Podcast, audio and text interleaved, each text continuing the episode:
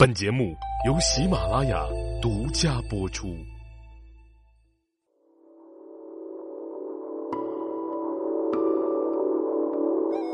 喜马拉雅的各位茶友们，大家好，我是赵阳。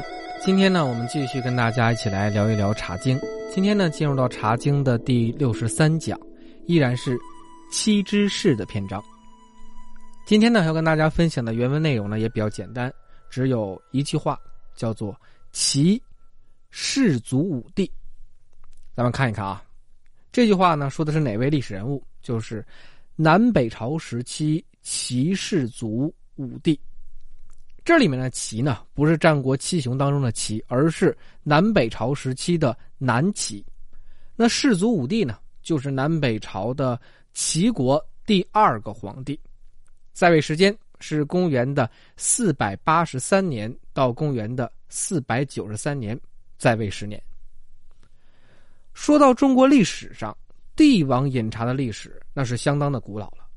从发现茶叶的炎帝开始，到痴爱名茶的乾隆、康熙，再有和这个茶结下不解之缘的皇帝，那是层出不穷了。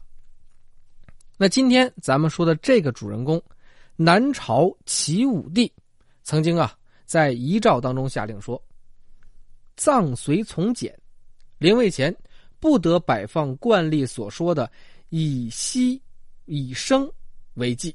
啊，就锡呀、生啊这些祭祀品咱都不要，而要设置一些饼、茶饮、干饭、酒谱即可，并且要求说啊，天下贵贱咸同此制，就是说啊，天下无论是贵呀还是贱呢，就无论你是贵族还是平民，我们都要按照这个丧葬制度去执行。那么，在隋的大业杂记当中啊，是这样的记载：说有一位和尚啊，制造了一种叫做扶劳夜饮的茶，给文帝杨坚来喝。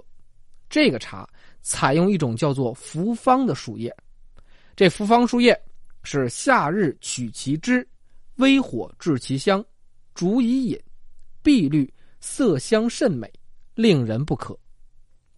就是说，在夏天呢，咱们取这个树叶，把它汁儿榨出来。再用这个火呢，去微微的炙烤，把它烤香，再把它煮啊。当然，把这汁儿榨出来呢，就相当于咱们这个焙火或者是呃尾雕的这个工艺。那么这个就是汁儿呈这个碧绿色，而且这个色香味都特别的出众，人喝了之后呢是口不生渴的。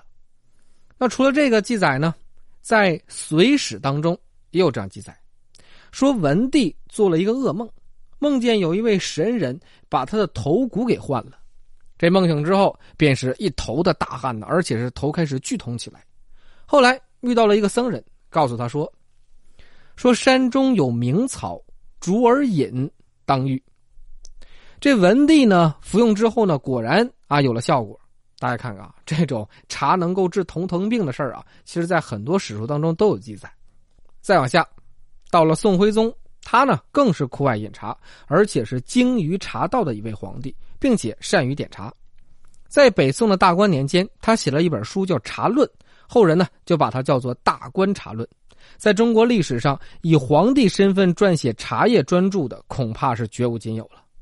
再往后，到了明清之际呢，茶叶无论是在品类还是在制作工艺上，相当趋于完美。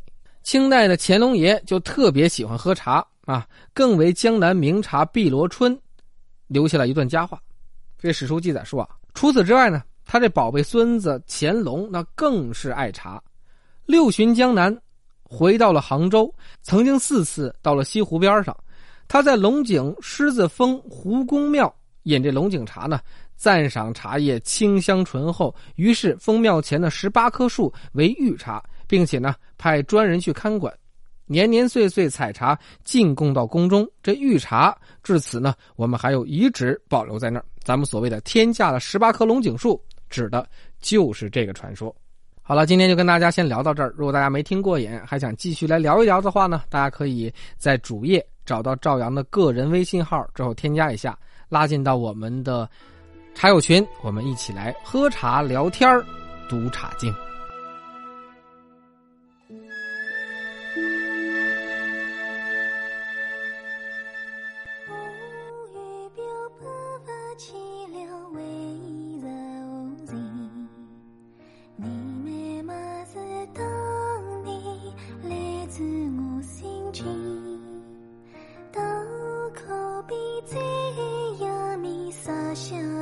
了句点，与你在昨日曾经无需顾丧。